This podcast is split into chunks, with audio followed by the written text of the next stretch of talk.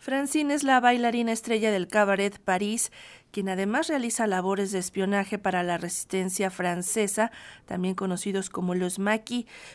Bruno, un teniente del ejército alemán, busca información sobre los miembros de la resistencia, en especial de la mítica espía Alberta, y todo lo que pueda saber sobre el inminente desembarco aliado, después conocido como el Día D. La atracción entre, entre Francine y Bruno es inmediata, pero ambos son fieles a sus bandos y a su deseo de conseguir información al precio que sea. Esta es la trama de la puesta en escena, París 1944, escrita por Luis Miguel Osorio, bajo la dirección de Eduardo Reza y que se presentará a partir del 16 de febrero en la capilla gótica del Instituto Cultural Helénico. Y ahora vamos a conocer más de esta propuesta justamente con su autor, Luis Miguel Osorio. ¿Cómo estás, Luis? Buenos días. Buenos días, muy, muy contento y agradecido por, por el espacio. Gracias por estar con nosotros. Pues la guerra es un tema que siempre está vigente, desafortunadamente está presente en nuestras vidas pues todos los años, todos los tiempos, actualmente tenemos guerra, pero también el tema de las lealtades y deslealtades. ¿Cómo es que surge eh, París 1944? Mira, e, este proyecto desde un principio ha sido una una serie de convergencias afortunadas. Eh, la, una de la, productora y protagonista, Pauline Tarek, es una persona que yo conozco hace muchos años y un día me, propuso una historia de amor, que le escribiera una historia de amor, y entonces empezamos a platicar. Eh, surgió el tema de la Segunda Guerra Mundial, que es un tema que a mí me apasiona, que he investigado muchísimo. De hecho, es, esta es mi tercera obra referente al tema y eh, surgió la idea de, esta historia de amor y, como bien dices, de lealtades entre Bruno y Francine, que, que Bruno es un, teniente nazi y Francine una bailarina miembro de la, de la resistencia francesa que, que trabaja en un cabaret que recibe a alemanes.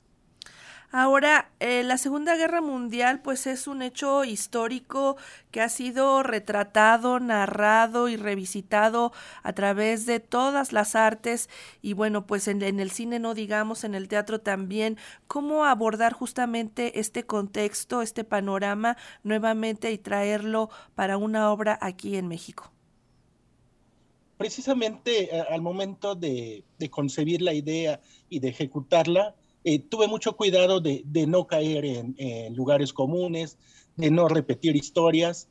Entonces, poco a poco se fueron, se fueron construyendo estos personajes, el entorno y la relación que, que, tienen ellos. No, no quise caer en, ni en panfletos, ni en, ni en críticas este, que ya conocemos todos, el, el nazi malo, malo, malo, malo, casi con cuernitos, el, miembro de la resistencia superheroico, sino son, son personajes humanos eh, sumergidos en circunstancias límites como fue la Segunda Guerra Mundial.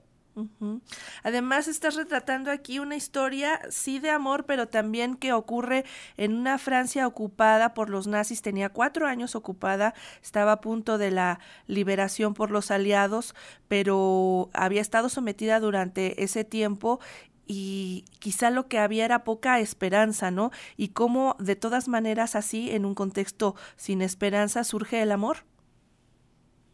Precisamente, eh, todos estos, personajes están inmersos en, la desesperanza. 1944 eh, fue un año que empezó muy mal para la resistencia.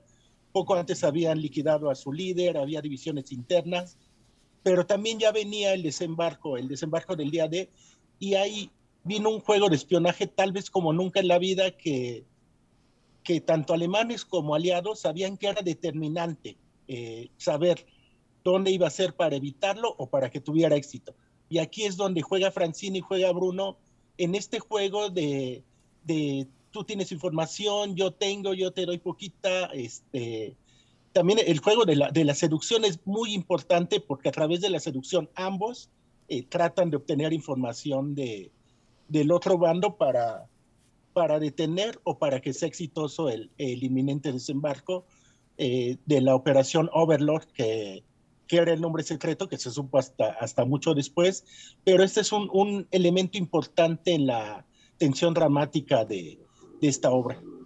También aquí eh, se hace un juego, ya lo decíamos, de estas lealtades y deslealtades de los patriotismos, pero también de los llamados del corazón, ¿no?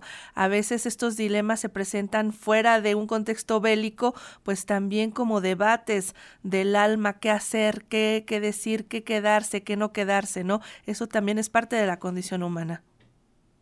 Exacto, estos personajes se ven, se ven sumidos en, ser leales al bando al que ellos creen que es correcto o, al amor. Y también en, un contexto de, que te puedes morir mañana. todos sabemos que no tenemos la vida comprada, pero en, un contexto de guerra y de la Segunda Guerra Mundial, eh, Bruno siendo un oficial del ejército sabía que en cualquier momento podía ser liquidado. Francine siendo una espía de la resistencia, al momento de que la descubrieran, eh, iba a acabar su vida. Entonces, este es un punto extra en la relación. No es una relación de que, se vive en paz, en tranquilidad y que se puede planear a futuro, sino es día con día y entonces las decisiones tienen que ser inmediatas. Eh, soy leal a, lo que yo creo que es correcto a mi país en este momento o, soy leal a lo, que, a lo que siente mi corazón, a lo que quiero hacer, sabiendo que mi vida este, puede acabar en cualquier momento. Esta historia no solamente ocurre en medio de la guerra, sino que también nos sitúa muy específicamente en un cabaret parisino. ¿Cómo se lleva pues este contexto más pequeño, más íntimo de un cabaret parisino a la escena? ¿Qué es lo que va a poder ver el espectador? Mira, esto es muy interesante porque cada uno de los personajes representa algo de, de ese universo y se crea un microcosmos dentro del cabaret pero un plus importantísimo que tiene esta obra es el show de cabaret. Eh, el espectador no solo va a ver la historia de amor, el suspenso, eh, la tensión, eh, el espionaje, sino va a ver espectáculo de baile. tenemos un coreógrafo magnífico, Popel Nut se llama, que nos ha montado unos bailes maravillosos. Tenemos un coach vocal y cantante que es Jaime Botello, que, ha entrenado a las cantantes de una forma maravillosa y es música de la época. Es música eh, swing, es Glenn Miller, es Harry James, es Vera Lynn, que, que es una historia aparte, que es una heroína inglesa que a través de su voz daba ánimo a las tropas. Eh, están las Andrew Sisters, eh, toda esta música la ejecutamos eh, nuestras cantantes y nuestros cantantes y las bailarinas. Entonces es un show completo dentro de, esta obra y además en el espacio de la capilla gótica del Instituto Cultural Enédico, que es maravilloso, es, es el escenario más bello que, que se pueda imaginar el auditorio.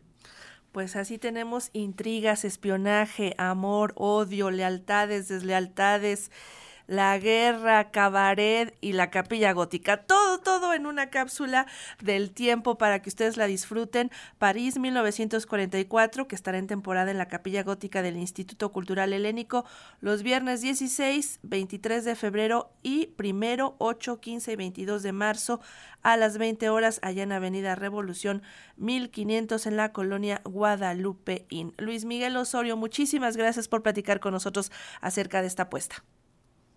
Muchas gracias. Y, si me permites, tenemos un plus también, tenemos grandes actores, eh, Paco de la O, Eduardo Reza, eh, Paulín Tarek, Daniela Cortés, Carla Galván, Laura Luna, Paulina Vega Garza, eh, Jaime Botello, Isaac Gil Leonés, espero que no se me pasen, Joy Cherilane y Marisol Martínez de la Rosa. Es un elenco maravilloso que, que sin duda tienen que verlo, tienen que darnos la oportunidad de verlo y les aseguro que no se van a arrepentir. Pues un gran elenco al servicio de esta obra que no nos podemos perder. Así que vayamos a ver París 1944. Muchas gracias, Luis Miguel. Gracias a ti por el espacio. Hasta pronto. Hasta luego.